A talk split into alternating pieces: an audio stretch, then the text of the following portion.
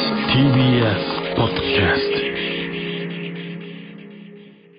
ほら、ここがオズワルドさんちエンディングのお時間です。はいはい。エンディングあ、間違えま した。いい加減し てもすいません。お願いします。すいません。アフタートークです、はいえ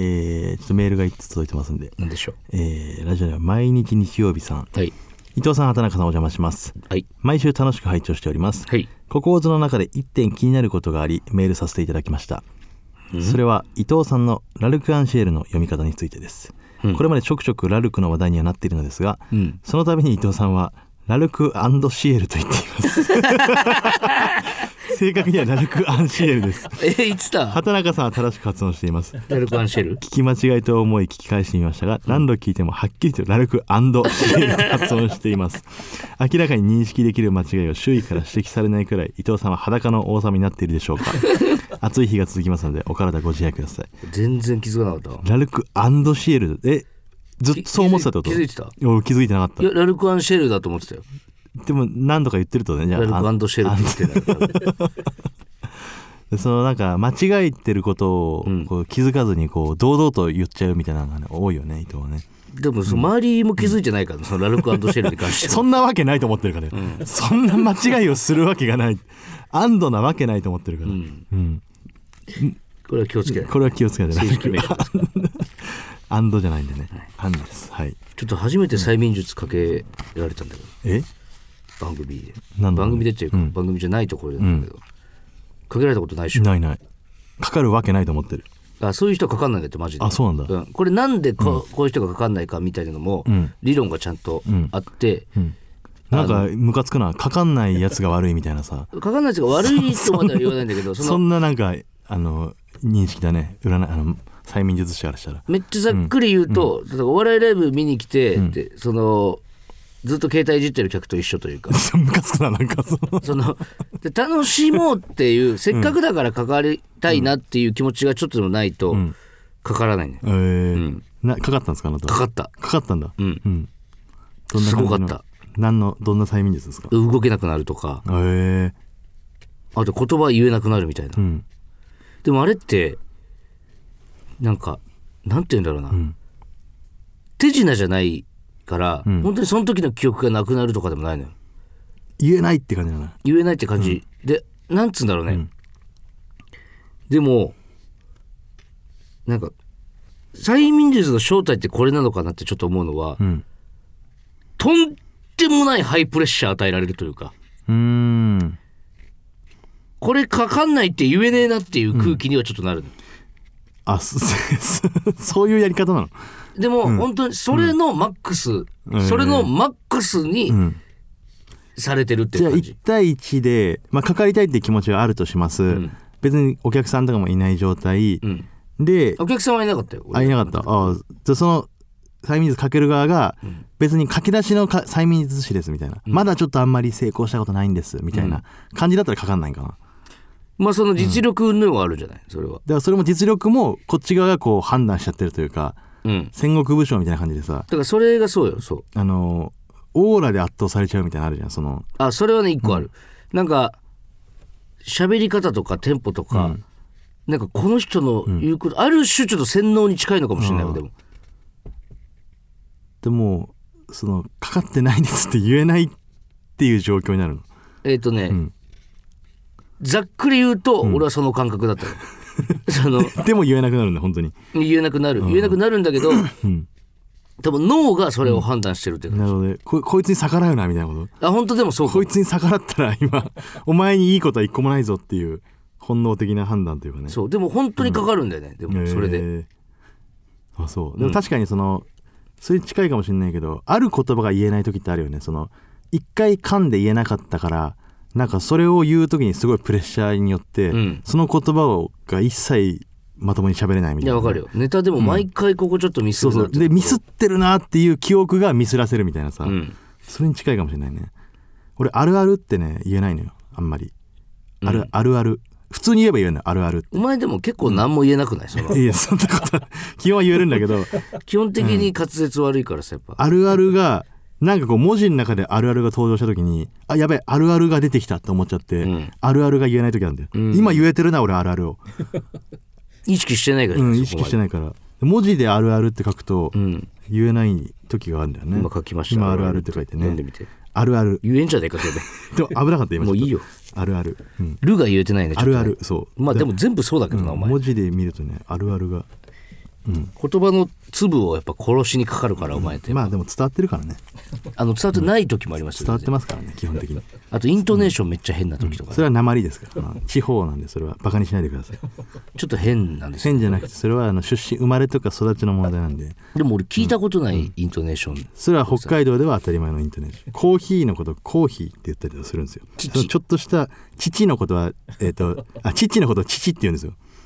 それとかねそれは本当に函館なまり、それはもう方言なんでその向こうの人はそう言うという父っていうの本当に父っていう本当に父の日っていうの父の日っていうマジでそんなわけないね越崎さんねいないですよあいないかトイレ行ってますから トイレ行くんだあの人アフタートーク中にアフタートークですかアフタートーク中いなくなるのディレクターってもう別にそんな大した話をしないと思って決め込んで行っちゃってるじゃんもう戻ってこないし全 然今度アフタートーク中 にアフタートーク中に結婚発表とかしてやろうかな、全然なんかアフタートークを舐めてんの越崎さん俺らじゃなくて越崎さんの可能性あるななうん越崎裁判も一回やった方がいいかもしれないえー、じゃあちょっとコーナー行きますかはいこんな優しいことしましたはいえーこちらのコーナーは、えー世の中にはびこる小さな優しさをここで発表してみんなあ優んましくはびこるって言わなくていいいい なればいいな というそんなのも別に注意しないから越崎さんいないから、そうだね関係ないんです適当にやってくれる んですよいないんだからいやその越崎さんに怒られるのが嫌でやってるわけじゃないでしょ別にやんなくてもいいしラジオコーナーも別に越崎さんいないんだからさやる必要強ないんで制す的にやらされてるのえーラジオネーム福丸さんラーメン屋で鼻を噛んだ後使用済みのティッシュを捨てる店員さんのことを考えて、うん清潔なティッシュを1枚使ったティッシュの上からくるんでますこれねあのーやるよね爪楊枝とかでもね、んまあ、ティッシュは無駄にしてるみたいな気持ちもあるかもしれないからちょっとどっちがいいか分かんないけどねうんでも,、まあでも嫌か人が鼻かんだティッシュはうんうんあとゴミ箱に捨てた方がいいけどね本当はねそのテーブルに置くんじゃなくてうん、これはじゃあ、うんどうまあどっちでもいいんじゃない いないしあいたいたいた戻ってき たわ越崎さんが戻ってきたはい、真面目にやりましょう。ちょちょっとバレちゃったんじゃない今お前っとバレちゃったかな。越崎さんがいない時、適当にやってるのバレちゃったんじゃない全然いなくなってたからびっくりした。かったねはい、続いてラジオでも金茶くんさん。はい友達の家に置いてあった、えー、埃をかぶったスノードームを思いっきり振って雪を降らせ本来の役割を果たさせてあげましたあースノードームがね一切使われずに置きっぱだったんだね、うん、スノードームってまあ見ないね最近うん、そうねクリスマスの時期にちょっと見るぐらいだあ見るうん、あそあれは、でもクリスマスの時期しか使わないもんね結局ねうで使うことあるかなそもそあもるあるクリスマスの時期クリにスマスの時期だけこうさ、やってみ降るった一りと回かさやってみたりす雪る降らす感じ出しちゃう、うんうんそれはまあ埃もかぶるよねクリスマス以外使わないかうら、ん、使うとかって考えたからスノードームね見ないですね、最近、えー最後ラジオネームマイペースはい仕事の帰り道ひっくり返ってもがいているカナブンがいたので体を起こしてあげました、うんそして次の日同じ道で潰れているカナブンを見ました あの時僕が余計なことをしなければこのカナブンは死なずに済んだかもしれませんでいやでももっと踏まれてたんじゃない、すね畑中さん僕がしたことは優しいことなのでしょうかうんこういうことはねあるかもしれないですねいろんな人間社会でも 別にこの優しさでやったことがねその人にとってプラスになるかどうかっていうのは分からないですからねでもこれを考えてることが優しいんじゃないかなって俺は思うけどどう思うマイペースはなんか一人のラジオみたいな喋り方する、マイペースはって言っちゃったどう思う伊藤はえこのいやこれ考えること自体も優しいことなんじゃないかなってうーんまあでも余計なお世話のパターンはね確かにありますよね、まあでもそんなこと言ったら、うんこんなコーナーやってられませんそうよ人と干渉しないことが正義みたいになっちゃうからね優し人っていいうかまあかな分なんだけうど、んまあだからこれはこの反省を生かしてね、次ひっくり返ってるカナブンがいたらちょっとその遠くの道じゃないところにこう連れてってあげるとか、うんそういう風にね自分だったらどうしますひっくり返ってからひっくり返ってる金向いたら、あのまあ俺はあの草むらというかうんの方にぶん投げるかなうーんなるほどねあなただったらどうしますか俺は触りたくないね気持ち悪いまあね気持ち悪いからね金分ってねしかもひっくり返ってくる裏側が見裏えて側が気持ち悪いから近寄りたくないん だよね金分が好きだったこともあんだよな不思昔議ななことにさ何なんだろうねあの偽物のカブトムシみたいなさそうなんかあのなんかねそのカブトムシいないけどカナブンいたら OK みたいなねこの光のとこ行ってあったよね、 光のとこえ行ってーカブトムシをもちろん探しに行ってたんだけど、まあ、北海道いないからクワガタか